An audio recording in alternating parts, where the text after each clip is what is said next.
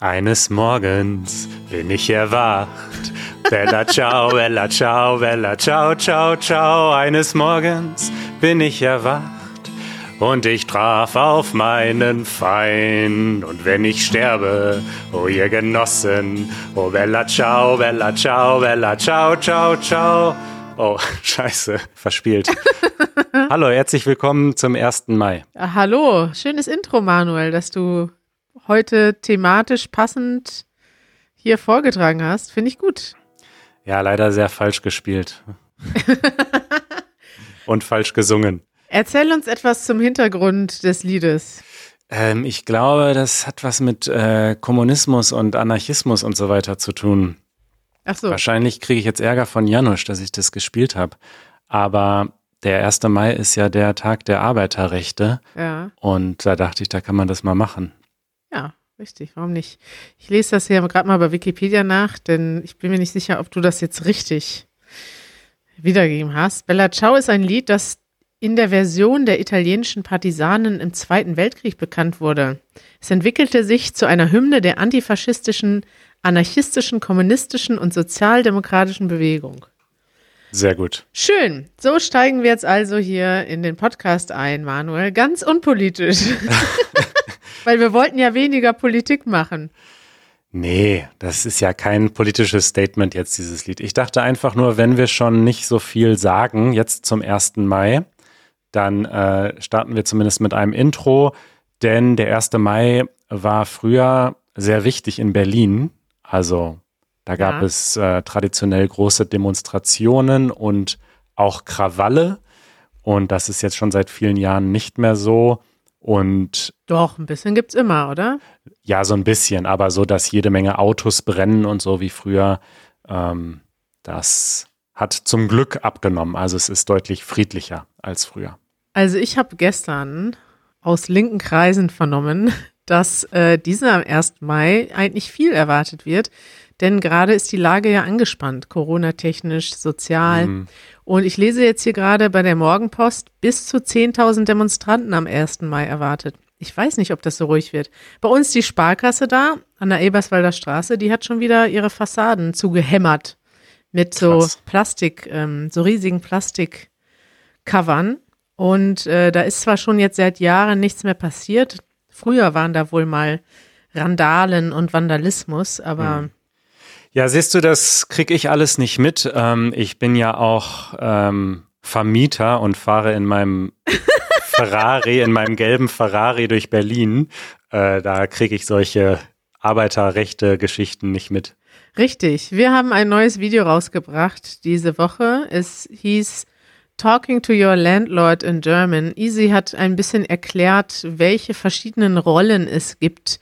Es gibt eine Hausverwaltung, die kümmert sich um die Angelegenheiten der Mieter. Dann gibt es einen Hausmeister, der repariert zum Beispiel Sachen im Haus oder organisiert Sachen im Haus. Und es gibt den Vermieter, dem die Wohnung gehört. Und da hat sie mal ein paar verschiedene Situationen dargestellt mit dir und Janusz. Und ja, dir ist die Rolle des Vermieters zugesprochen worden, des jungen, reichen, ähm, arroganten Menschen, der äh, ja, der äh, die Wohnung vermietet und seiner Mieterin nichts gönnt. und in Geld schwimmt. Ich entschuldige mich bei allen liebenswerten und tollen und netten Vermietern, wie zum Beispiel meinem Vermieter. Ja. Äh, die sind nämlich ganz fair und nett und fahren wahrscheinlich keinen Ferrari. Also du hast jetzt die Kommentare noch nicht gesehen unter dem Video. Nee, ich hatte keine Zeit dafür heute. Erzähl mir, was, Okay. was sagen die Leute? Top-Kommentar von The Blackbird. Es ist komisch, Manuel so unfreundlich sprechen zu hören. 71 Likes. What? Einfach krass, die beiden. Janusz und Manuel beleben sich wirklich wie echte Deutsche. 40 Likes. Warum bin ich nicht überrascht, dass Janusz ein Bier trinkt und keine Verantwortung übernimmt? Und Manuels neue, neues Auto, Hände nach oben. Wow, I see. Manuel traded in his skateboard. 60 Likes. Das sind Charaktere, das sind wir nicht. Ja, Martin schreibt, tolle Episode. Man muss doch sagen, Manuel hat sich ein bisschen verändert, seit er beim Wer wird Millionär gewonnen hat. Ich glaube, dafür reicht das Geld nicht für so ein Auto. Ich habe eben mit Chris überlegt, was kostet so ein Ferrari eigentlich? Keine Ahnung. Aber für 100.000 kriegt man den nicht, ne? Glaube ich nicht. Nee. Ja, äh, und Miau, Miaucor schreibt, ich hatte keine Ahnung, dass man so gutes Geld mit Easy German verdienen kann. Manuel hat einen schönen Sportwagen. ja, vielen Dank an unsere Mitglieder, ne? Ihr macht das möglich. Ja, richtig. äh, ja, also, du hast natürlich keinen Ferrari. Und wenn du das Geld hättest für einen Ferrari, würdest du dir wahrscheinlich keinen kaufen, oder? Das ist richtig. Würdest du dir überhaupt ein Auto kaufen? Nein. Natürlich nicht. Nein, auf gar keinen Fall. Das habe ich doch schon bei Wer wird Millionär gesagt. Da wurde ich doch auch gefragt. Aber vielleicht haben die das rausgeschnitten, weiß ich nicht mehr. Auf jeden Fall habe ich damals auch schon gesagt, dass ich kein Auto benötige. Ja, aber wenn du jetzt aufs Land ziehen würdest, in deine neue Villa, die du dir vielleicht auf dem Land kaufst. Dann sähe es natürlich anders aus. Das haben wir ja immer auch gesagt. In Deutschland ist die Infrastruktur außerhalb der Großstädte dann oft nicht so gut, dass man aufs Auto verzichten kann. Ja, das stimmt. Ja. Manuel, also wir stellen hiermit klar, Manuel hat keinen Ferrari und ist auch kein Hausvermieter. Bisher, wer weiß ja nicht, wer weiß, was da noch kommt, ne? Genau. Ja, dann haben wir ähm, einiges an Follow-up bekommen zur Episode über unser schlechtes Gewissen. Ja, wir haben selten so viele Kommentare bekommen. Das fand ich echt, ähm, echt interessant. Also dieses Thema hat offensichtlich viele Leute bewegt. Und unter anderem hat Elias uns geschrieben, ihr müsst noch etwas auf die Liste aufnehmen. Handy, TV, Auto und alle Dinge, die Chips benutzen. Sie brauchen auch viel Wasser und das kann man hier lesen. Es gibt nämlich in Taiwan Probleme mit der Dürre und das hängt damit zusammen, Chips herzustellen. Computerchips meint er, ne? Und ich habe dann, er hat dann einen Link verlinkt aus der Braunschweiger Zeitung, den können wir hier gerne mal weiter verlinken. Und ich habe mir den durchgelesen, Manuel. Ich muss sagen, ich wusste bisher nichts vom, äh, von diesem Problem mit, ich weiß gar nicht, was das für Chips sind. So Chips, die man in Grafikkarten und Computern benutzt. Aber im Prinzip ja. habe ich mal kurz zusammengefasst für mich im Kopf, wegen Bitcoin und solchen Sachen, die sehr arbeitsintensiv oder rechenintensiv sind und dem Klimawandel, der voranschreitet, ähm, kriegt Manuel keine PlayStation 5. Ist das gut zusammengefasst? Ja, das hängt alles miteinander zusammen. Ich habe zum Beispiel auch äh, neulich erfahren, dass auch Apple eine Mitschuld hat, denn Apple hat gerade seine Prozessorarchitektur umgestellt und lässt eben auch äh, Unmengen an Chips für die Computer und natürlich die Handys und so weiter, die iPads herstellen. Und auch deswegen ist es wohl schwierig, ähm, dass andere Hersteller wie zum Beispiel Sony dann an die Kapazitäten kommen. Es ist einfach eine globale Welt und eine globale Wirtschaft. Aber ein bisschen musst du noch mehr erklären, weil so ganz verstehe ich nicht, wie das zusammenhängt. Also Tech-Unternehmen, also Leute, die quasi Geräte herstellen, mal ganz einfach gesagt. Und dazu gehören auch Leute, die viele Geräte benutzen, zum Beispiel Bitcoin Mining, ja. Genau. Die brauchen viele Computerchips. Und warum kann man die nicht so schnell herstellen? Na, es gibt einfach nicht so viele Firmen, die das können. Also die großen sind Intel und TSMC und TSMC ist in Taiwan und ist gerade dabei, als Hersteller quasi Intel so ein bisschen zu überholen. Äh, und Apple ist umgestiegen auf die. Ey, das ist jetzt wirklich gefährliches Halbwissen, ob das alles so genau stimmt. Aber jedenfalls stimmt es, dass es nur eine begrenzte Anzahl an Herstellern und Fabriken gibt. Und wenn die Nachfrage eben steigt, dann können die nicht mehr alle ähm, Firmen, die diese Chips wollen, rechtzeitig beliefern. Und gleichzeitig gibt es in Taiwan eine Dürre. Das heißt, ähm, das Wasser wird knapp und offensichtlich kostet diese Chip-Herstellung auch viel Wasser und deswegen mussten die Fabriken ihre Produktion zurückfahren, was krass ist. Also Wasser ist ja auch so ein globales Problem, das im Moment in vielen ja. Regionen ähm, zunimmt, dass es nicht mehr genug Grundwasser gibt. Das ist so verrückt. Und eine Ach. Sache, die ich noch gelesen habe, äh, ist ähm, die Regionen, in denen man Kaffee anbauen kann, werden immer knapper, denn Kaffee kann nur in ganz bestimmten Temperaturen überhaupt wachsen. Und ähm, da die globale Temperatur steigt, verschieben sich diese Regionen immer weiter nach oben, also in immer höhere Höhen. Und irgendwann wird es so sein, dass man nur noch an ganz wenigen Orten auf der Welt überhaupt Kaffeebohnen anbauen kann. Kaffee am Mount Everest am Ende. Also der Klimawandel ist wirklich bedrohlich und also nicht nur des Kaffees wegen natürlich, aber ja. Ja, wenn man nur noch am Mount Everest Kaffee anbauen kann, dann ist eh zu spät. Dann ist es zu spät, ja. Ja, scheiße, schlecht ist die Welt. Ich habe mich trotzdem gefreut über Johns E-Mail, denn ähm, wir haben, oder Johns Kommentar, denn wir haben auch Experten hier in der Runde. Und er hat uns ein bisschen mehr erzählt über das Thema Plastik. Wir haben ja auch über Plastik gesprochen. Und er schreibt dazu, liebe Kari und Manuel, danke für den interessanten Podcast. Ich bin Chemiker und erforsche bioabbaubaren Plastik. Daher bin ich sehr an Lösungen für Plastikmüll interessiert. Die Plastikalternativen sind vielversprechend, aber Plastik hat sehr vorteilhafte Eigenschaften. Und dann beschreibt er, dass man den Plastik, den man so kennt, nur schwer ersetzen kann. Denn der Plastik ist leicht, zäh, man kann weder mit Wasser noch mit Luft durchkommen und er ist vor allem billig. Und er schreibt, es braucht Zeit, um gute Alternativen zu finden. Ich denke, dass es in erster Linie Aufgabe der Industrie und der Regierung sein sollte, Einwegplastik einzuschränken. Und er hat dann auch eine Frage an uns. Ähm, er sagt, es ist schwer, ohne Einwegplastik zu leben. Er würde aber gerne mal eine Follow-up-Frage stellen. Versucht ihr euren Einmalplastik oder generell euren Plastikverbrauch zu reduzieren? Habt ihr zum Beispiel schon mal in einem Unverpacktladen eingekauft? Ja, ich versuche das definitiv und wir haben hier zum Beispiel auch so Brotbeutel äh, aus Stoff und nehmen die immer mit, wenn wir Brot einkaufen gehen und nehmen immer ganz viele äh, Jutebeutel mit, wenn wir zum Gemüsehändler gehen, hier bei uns an der Ecke. Da muss ich allerdings sagen, das ist echt immer ein Kampf. Da muss man richtig diskutieren, dass man das benutzen darf. Die sagen dann, nein, die gehen auf, ich packe das noch in eine Plastiktüte.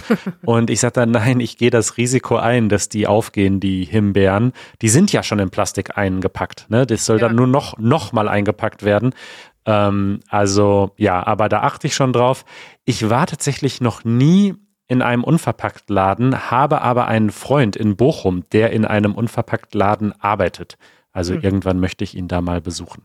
Ja, ich habe schon viel über Unverpacktläden gehört und auch, ähm, ich glaube, wir haben mal, ich weiß nicht, ob das bei Easy German war, wir haben mal eine in Münster, die Gründerin des ersten Unverpacktladens, interviewt. Ich finde das Konzept gut. Es ist so wie die anderen Sachen wie Amazon nur umgekehrt. Es ist toll, aber halt unpraktisch, ne? Also das muss sich erst durchsetzen und du musst da wirklich überzeugt sein, um dahin zu gehen und dann deine eigenen Tuppertöpfe mitzubringen. Ich kenne auch dieses Gefühl von dir, also ich kenne das vor allem aus anderen Ländern, wo ich meine eigenen ähm, Tüten mit in den Supermarkt bringe oder meinen Rucksack und versuche dann zu diskutieren, dass wenn da so Leute sind, die das schon einpacken, ne? zum Beispiel in den mhm. USA oder in Namibia, da packen ja die Angestellten die, deine Sachen ein. Ja. Und zwar in Plastiktüten. Und dann sage ich so, nee, ich, ich pack das schon selber ein. Und manchmal gibt es dann so einen Kampf mit den Einpackern, so ja. wer schneller einpackt. Ja, ja. Das kenne ich total. Und ich muss sagen, dass ich auch, ich bin da noch nicht überall ganz so weit, wie ich gerne wäre, aber ja, man kauft ja manchmal noch einen Kaffee unterwegs und hat dann ja. nicht einen Becher dabei, weil man das eben nicht geplant hat. Oder man jetzt zum Beispiel in der Pandemie kann man nicht draußen essen gehen. Also was machen wir? Wir kaufen uns manchmal, gestern Abend zum Beispiel habe ich ähm, eine Pho-Suppe mir gekauft. Kann man auch sehr gut zum Mitnehmen kaufen, erstaunlicherweise. Aber natürlich ist das dann in einer Plastikverpackung. Und irgendwie ist krass, weil diese Plastikverpackungen ja gerade jetzt in der Pandemie noch mehr benutzt werden, weil man Essen nur noch zum Mitnehmen bestellen kann. Und ich habe da auch jedes Mal ein schlechtes Gewissen. Und ich glaube aber auch, John hat ja auch geschrieben, dass an sich es alles nicht so ein Riesenproblem wäre, wenn alles auch recycelt würde. Und ich glaube, ein großer Missglauben, wie sagt man, ein, ein großes Missverständnis oder mhm. viele Menschen denken, dass das ganze Plastik recycelt wird. Gerade wir Deutschen sind ja sehr gut in der Mülltrennung. Aber wenn man dann am Ende schaut, äh, wird tatsächlich nur ein kleiner Teil überhaupt recycelt. Und das ist eigentlich das Deprimierende. Die Hausmitteilung. Wir wollten eigentlich mal einen neuen Jingle produzieren für die Hausmitteilung oder ein, wie nennt man das denn? Ein Trenner? Ja, so ein, so ein Segment-Bumper nenne ich das immer. Ja, Jingle. Ah, okay. Ja, haben wir aber noch nicht gemacht, weil so viele Hausmitteilungen haben wir gar nicht. Aber heute haben wir mal wieder eine große Hausmitteilung, denn wir suchen Verstärkung für unser Team. Wir sind ja in den letzten Jahren ganz gut gewachsen mit unserem Team und haben vor allem auch viele neue Sprachen. Wir haben neue Partner, wir produzieren Videos in anderen Sprachen und mittlerweile auch Podcasts. Das hast du ja stark vorangetrieben, dass es jetzt auch einen Easy Catalan und Easy Spanisch, Easy Spanish, Easy Spanish Podcast gibt. Und wir suchen Menschen für unser Team, die uns bereichern, unser Team besser machen und uns helfen, unsere Arbeit besser zu machen. Manuel, wen suchen wir denn? Wir suchen unter anderem einen Deutsch-Didaktiker oder Deutsch, ein, nee, Deutschlehrerin, die uns hilft, äh, unsere Inhalte noch besser zu machen und noch besser zu strukturieren und aufzubauen. Und ja, wir wollen quasi noch besser darin werden, wirklich auch Deutsch ähm, zu lehren. Ne? Und nicht nur einfach so ins Blaue hineinzureden, wie wir es jetzt gerade tun. Ne? ja, richtig, genau. Und falls ihr, ich weiß nicht, wie viele DeutschlehrerInnen diesen Podcast hören, aber vielleicht habt ihr ja auch mal eine tolle Deutschlehrerin oder einen tollen Deutschlehrer gehabt und habt Lust, dem oder der das vorzuschlagen auf diese Stelle. Also wir suchen jemanden, der uns im Team unterstützt bei allen möglichen Sachen, die man so machen kann, nämlich Skripte schreiben, recherchieren, unsere interaktiven Übungen weiterentwickeln, die wir ja jede Woche für unsere Mitglieder anbieten und, und, und ein lustiger Job in einem lustigen Team für Leute. Mhm. Ist das, ist das zu flapsig formuliert, Manuel? Nein, das stimmt. Wir sind ein lustiges Team und es wird ein schöner, toller Job. Es wird ein schöner Job. Mehr Infos findet ihr auf unserer Website dazu, easygerman.org slash jobs. Und wen suchen wir noch, Manuel? Dann suchen wir noch ein Allround-Talent für unser Backoffice, kann man sagen jemand, der sich mit Finanzen auskennt, Rechnungen schreiben kann, äh, Buchhaltung kann, äh, aber auch äh, verhandlungssicher ist, potenzielle Partner und Sponsoren anschreiben kann und kommunizieren und verhandeln kann. Also so jemand, der sich mit Excel wohlfühlt und gut kommunizieren kann. Richtig. Eine offizielle Beschreibung findet ihr auf unserer Website, weil das war jetzt meine Version. Ich hoffe, es gibt da ein bisschen Überschneidung zumindest. Ja, wir suchen jemanden, der Excel kann. Ja, wäre gut, wenn man ein bisschen mehr kann noch, aber das ist schon mal eine gut, ein guter Startpunkt. Ja, und falls das nichts für euch ist, dann guckt auch gerne mal bei seedlang.com slash jobs vorbei. Auch bei Seedlang suchen wir nämlich Verstärkung im Team. Unter anderem unter anderem suchen wir dort äh, Entwickler und zwar in den Sprachen React und Ruby on Rails. Äh, gerne Leute, die schon Erfahrung haben, die Lust haben, unsere App weiter voranzubringen, weiterzuentwickeln, neue Ideen zu entwickeln. Und wir suchen auch Leute, wir suchen quasi Kari in Spanisch und Französisch. Also mich sozusagen als Klon denn wir möchten gerne auch bald andere Sprachen anbieten auf Seedling. Und wir fragen uns, ob es Leute gibt in Berlin, die vielleicht zufällig auch Spanisch- oder Französisch-LehrerInnen sind oder Erfahrung haben mit dem Unterrichten. Dann meldet euch gerne mal bei uns, denn wir würden dann gerne mal mit euch zusammenarbeiten und uns mit euch unterhalten und vielleicht hier in Berlin mit euch schon die ersten Videos aufnehmen. Das ist alles wahnsinnig aufregend. Wir verlinken die Bewerbungsseiten in den Shownotes. Ist wirklich aufregend, ne? Ja, klar, total. Ich freue mich schon total. Äh, ich freue mich auf tolle Leute, die mit uns zusammenarbeiten. Und bitte, wenn ihr jemanden kennt, der in Frage kommen könnte, der Lust hätte, in unserem Team mitzuarbeiten, dann schickt demjenigen oder derjenigen gerne diese Links weiter. Das nervt. So, Kari, äh, ich weiß, du magst es nicht so mit was Negativem zu enden. Nee. Ähm, aber es führt kein Weg dran vorbei, denn ich muss das einmal von der Seele bekommen und dir erzählen. Und tatsächlich ist das nervt noch eine Untertreibung. Also als ich das gesehen habe, bin ich richtig wütend geworden. So richtig, ich habe so richtig die Wut in mir gespürt. Und ich glaube, Oh du kennst mich. Ich bin jetzt nicht so der Typ, der ständig wütend wird oder so oder so starke Emotionen entwickelt. Also, worum geht es? Ähm, sagt dir der Name Wayne Lapierre etwas? Mm-mm. Dieser Mann ist der Geschäftsführer der National Rifle Association, NRA, Oh. eine sehr, sehr mächtige äh, Waffenlobby-Organisation in den USA.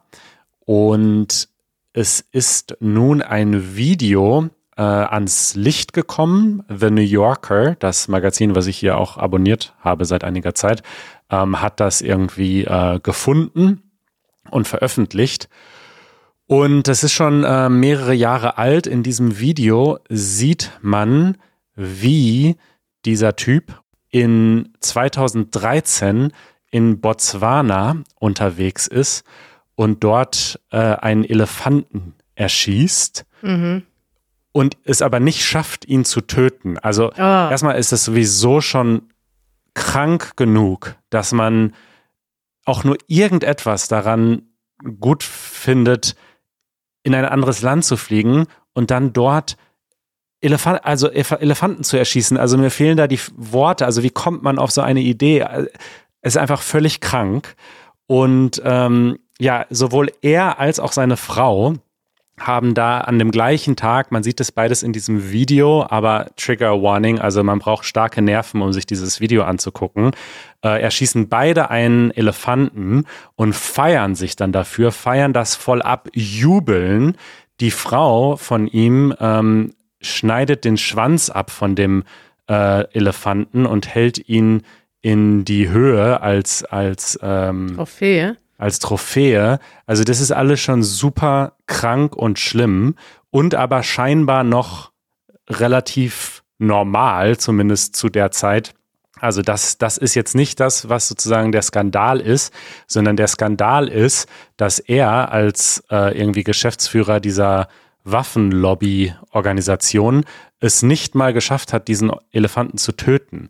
Das heißt, er hat insgesamt drei oder ich glaube sogar viermal äh, geschossen und man hört im Hintergrund, wie dieser Elefant leidet. Und am Ende muss dann einer von diesen Guides, die da äh, die, die den Typen begleiten, äh, den Gnadenschuss machen, weil er das nicht schafft, äh, vernünftig zu zielen. Und zwar aus einer Entfernung von me mehreren Metern. Also die sind da schon total nah dran. Es ist so furchtbar und also ich, was was ist los mit dieser Welt? Was muss mit einem Menschen passieren, dass man so wird? Also Weiß nicht, irgendwie überrascht mich das nicht so sehr, weil ich meine, die Waffen töten ja in den, vor allem in den USA, ja auch tausende Menschen jedes Jahr. Und wenn du davor Ja. nicht mal Respekt hast, wieso sollst du Respekt vor Tieren haben? Also mir ist jetzt als erstes hier die Trump-Söhne eingefallen. Die waren doch auch in Botswana zum Jagen. Und da gibt's doch Fotos. Ich habe gerade mal hier gegoogelt. Trump Son Hunting, Botswana. Und direkt sehe ich ein Foto von, ähm, wie heißt er noch, Don Jr., auch mit einem abgeschnittenen Elefantenschwanz. Also, das, bei dem war das doch auch ein Skandal, oder? Und dann schon wieder vergessen. echt? Ich weiß es nicht. Oh, es ist richtig ekelhaft. Ich frage mich, ich, also ich gucke nochmal, vielleicht ist das, ja, also auf dem Foto sieht das aus wie ein Elefantenschwanz. Ich, ist jetzt auch gefährliches Halbwissen, aber auf jeden Fall haben die irgendwas geschossen. Ja, Es kommt ja drauf an. Es gibt ja auch Sachen, die sind erlaubt, die sind nicht erlaubt. E- Elefanten gelten ja als sehr gefährdete Tiere und davon gibt es nicht mehr so viele, gerade ähm, ja in Botswana. Und das ist einfach. ja, das war wohl zu dem Zeitpunkt noch erlaubt. Es wurde dann ein Jahr später äh, verboten äh, in Botswana. Aber darum geht's doch nicht, ob das erlaubt ist oder nicht. Also wie, wie kommt man auf so eine Idee? Ich weiß es nicht. Also mich hat's wirklich traurig gemacht. Ja. Ja, Tut mir leid, aber ich musste das mal äh, loswerden. Ich würde auch wirklich nicht unbedingt empfehlen, dieses Video zu gucken, wenn, wenn einem so etwas nahe geht, weil mich hat's wirklich ähm, fertig gemacht, einfach fertig gemacht. Aber Ja, wir prangern das an und ich würde auch sagen, man muss halt einfach mal dann so jetzt zurück zum Thema schlechtes Gewissen, man muss das so ein bisschen, finde ich, dann weiterdenken und halt überlegen, was sind denn Organisationen, die diese Organisation unterstützen. Ähm, ne? Also es hat ja dann am Ende doch auch wieder mit politischen Entscheidungen zu tun oder ja, klar. ja, die NRA hat viel Macht in den USA und wer da in, also wenn man da in irgendeiner Form direkt oder indirekt so eine Organisation unterstützt, muss man sich einfach fragen, was kann ich tun, um das nicht mehr zu tun?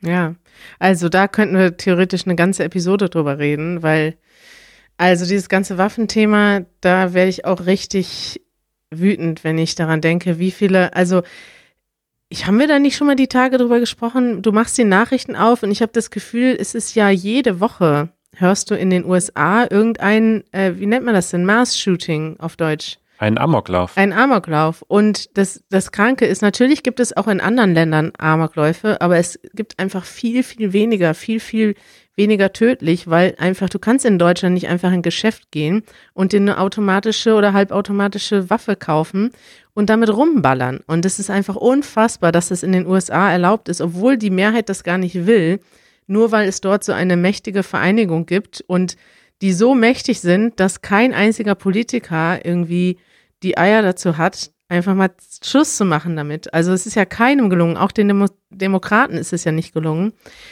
Ja. Und es ist einfach ein Haufen Scheiße, wenn man sich überlegt. Also ich finde es noch viel krasser, wie viele Leute einfach, das sind ja Tausende, die jedes Jahr sterben, einfach nur, weil es Waffen gibt, die man kaufen kann. Richtig. So, Ja, da kann man nur hoffen, dass so ein Video dazu beiträgt, dass sich das dann so ein bisschen die Stimmung vielleicht kippt. Das wäre meine Hoffnung. ich kann es mir kaum vorstellen, weil es müssten eigentlich ja die Mass-Shootings schon genug sein, um dazu beizutragen. Müssten reichen, ja. Aber da hat man auch das Gefühl, dass die sich daran gewöhnt haben, einfach. Das ist ja, das hört man ja kaum noch in den Nachrichten, wenn das passiert. Ja, Ja, sorry Leute, ne? ähm, für den äh, Stimmungskiller, aber ja, den haben ja nicht wir zu verursachen, ne? nee, nee. Sondern- meine Schuld ist es. Wayne LaPierre, was für ein, Ja, Arschloch, Ah. ein richtiges Arschloch. ja, Gut, Kari, es war trotzdem sehr schön mit dir zu sprechen, wie immer. ja, hm. Und ich wünsche dir ein schönes äh, Mai-Wochenende und wir hören uns nächste Woche. Schön, Manuel, wie wir hier vom, von den kommunistischen Liedern zur Waffenvereinigung wieder ein, ein Holter die Polter durch die Themen war das heute So wieder. sieht's aus. Hab einen schönen Abend. Du auch. Bis bald. Ciao. Ciao.